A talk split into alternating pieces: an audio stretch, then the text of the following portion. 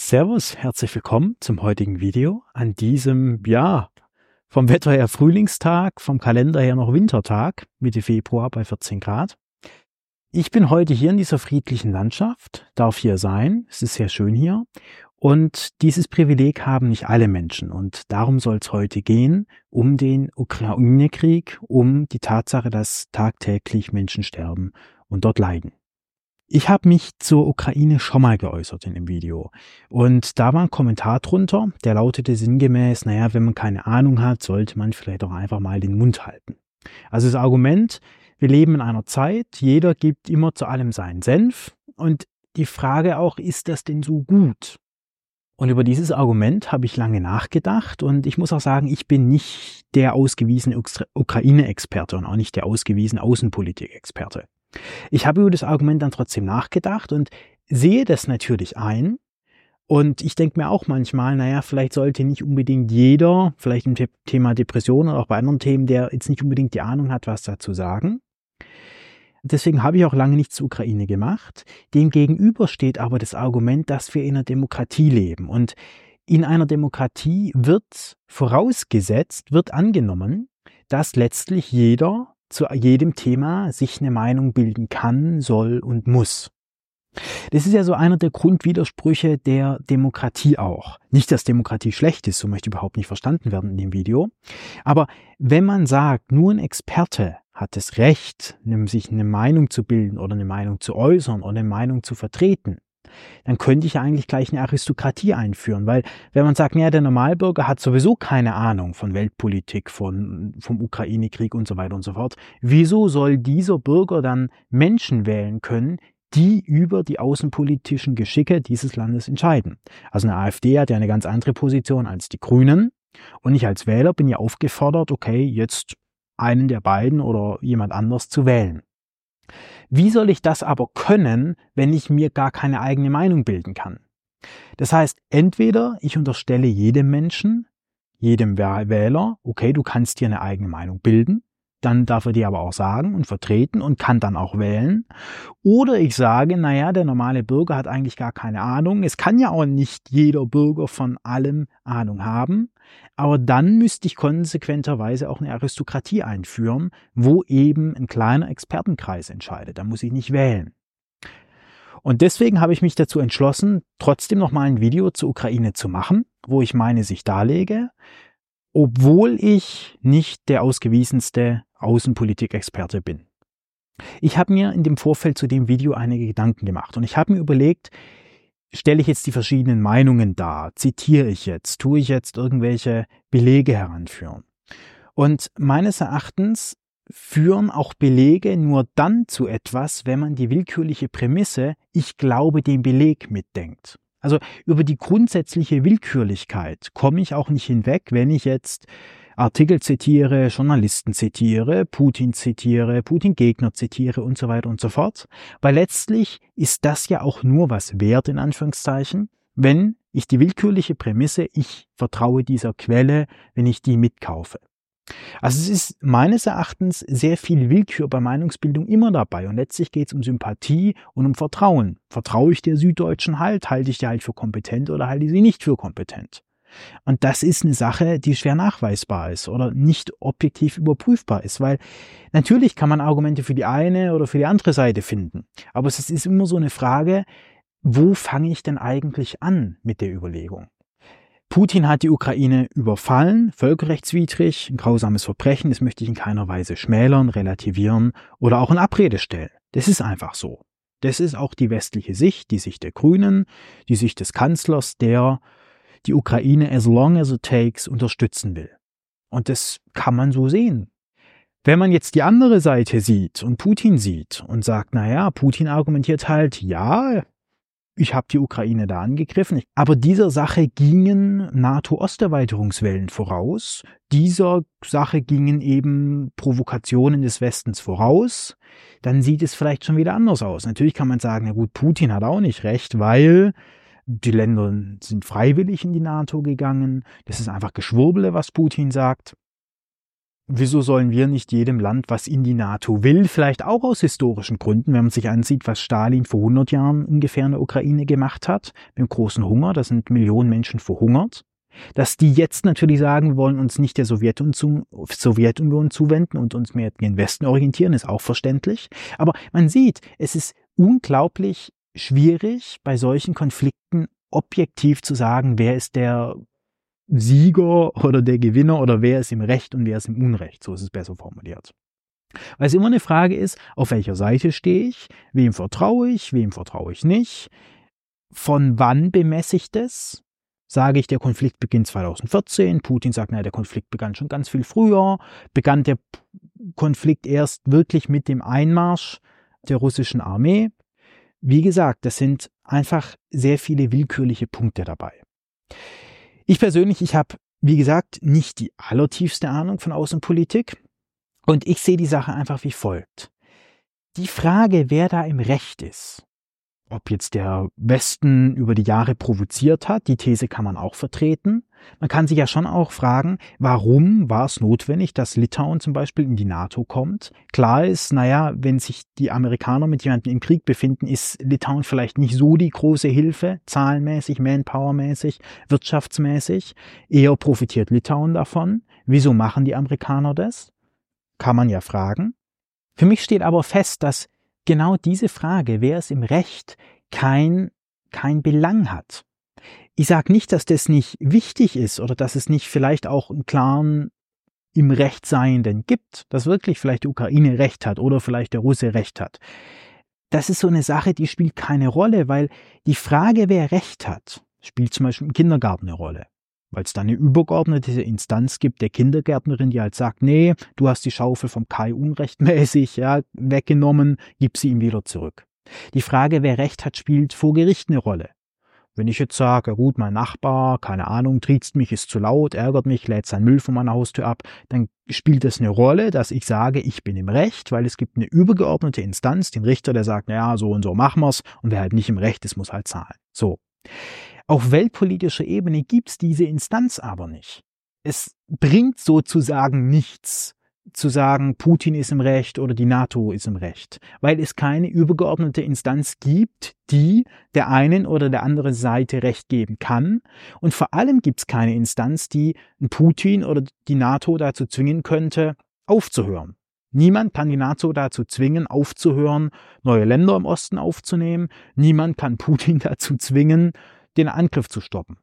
Das heißt, die Frage, wer Recht hat, ist in der Praxis irrelevant. Theoretisch ist sie relevant, gerade auch in Bezug auf Kriegsverbrechen. Das möchte ich nicht in Abrede stellen, aber sie ist praktisch irrelevant.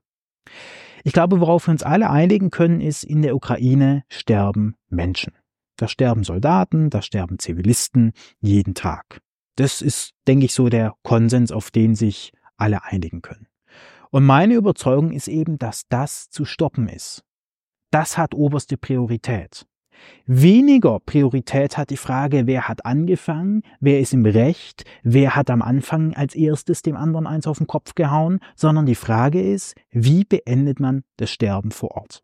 Und dabei ist es für mich eigentlich unerheblich, wer damit angefangen hat, weil Besonders die Argumentation der Grünen, die, die, ja, die ja da vereinfacht lautet, naja, die Ukraine wurde überfallen, wir stehen der Ukraine bei, bis der Russe wieder ganz vertrieben ist, so ungefähr, die setzt unterschiedliche Dinge gleich.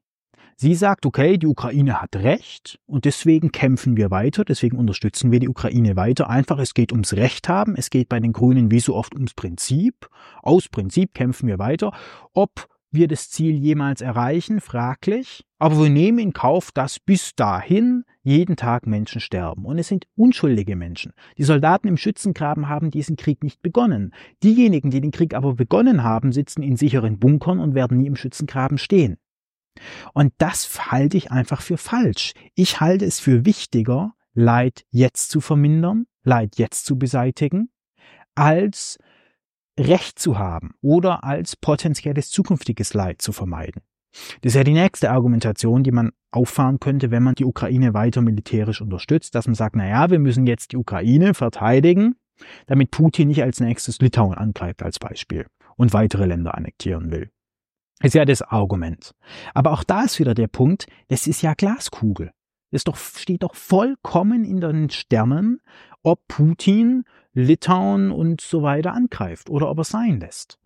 Ich persönlich sage, es gibt eigentlich gute Argumente dafür, dass er es nicht tut, weil es ist ein Unterschied, ob ich ein neutrales Land wie die Ukraine angreife oder ob ich ein NATO-Land angreife. Das kann ich ja nicht in einen Topf werfen.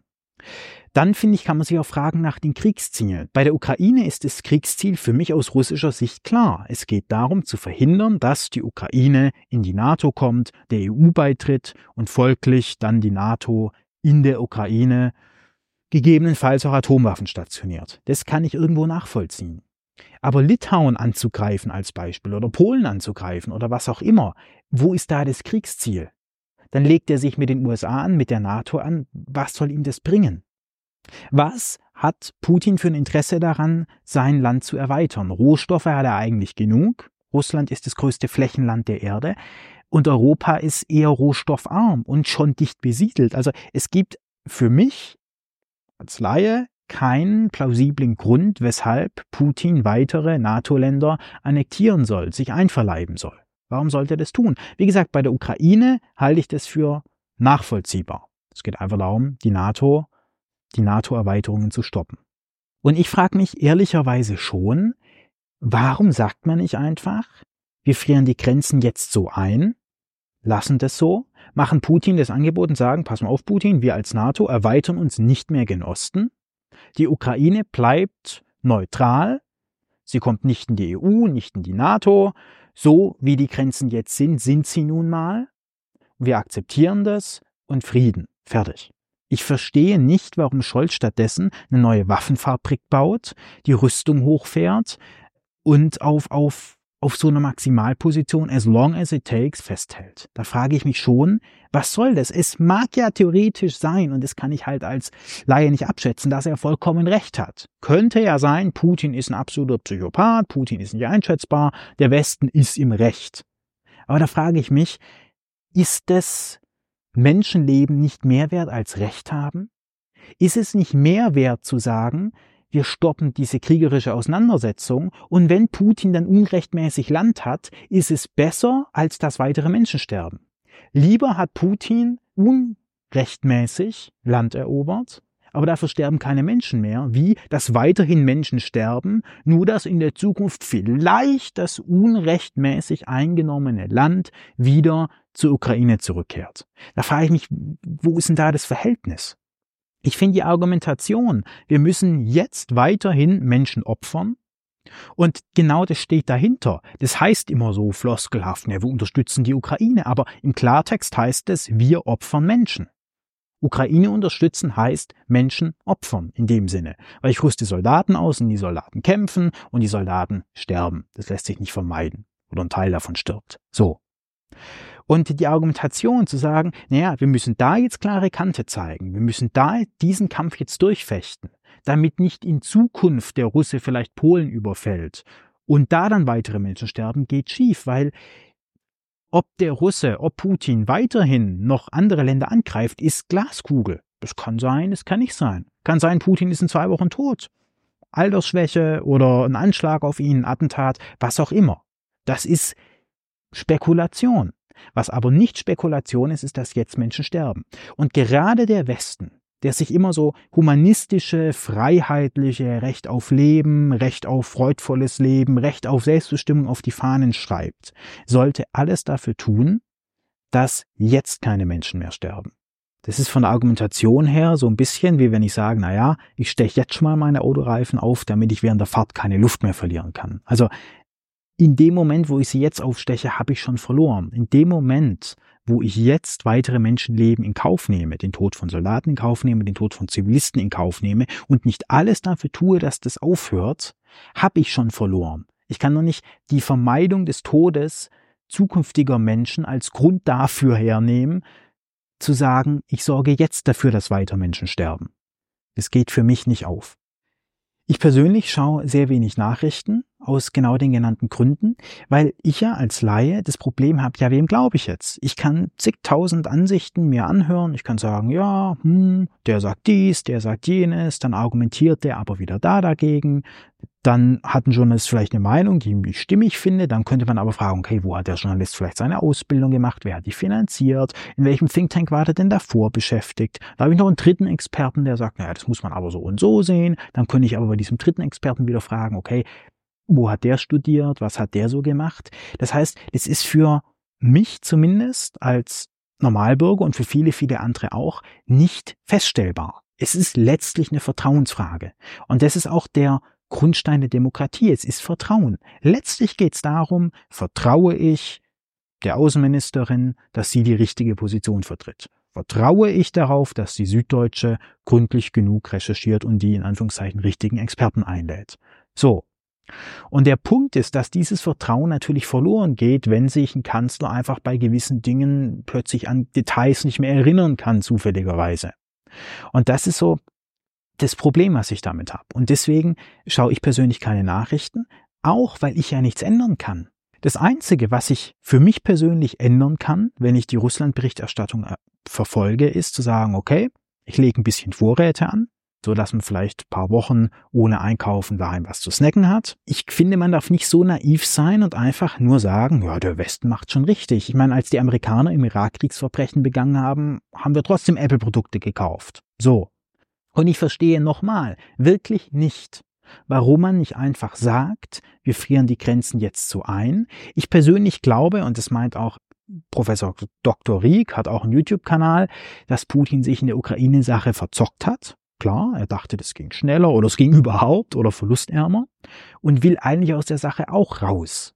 Und warum sagt man jetzt nicht, okay, wir reichen dem die Hand und wir lassen ihm das durchgehen. Lieber lassen wir dem anderen Unrecht durchgehen. Die Menschen, die bereits Gestorbenen sind schon tot und stehen nicht dadurch wieder auf, dass noch weitere sterben. Und dafür beenden wir den Konflikt. Ja, so viel heute zu meiner Meinung zum Ukraine-Konflikt. Ich weiß, es ist eine kontroverse Meinung, das ist mir klar. Dennoch vertrete ich sie.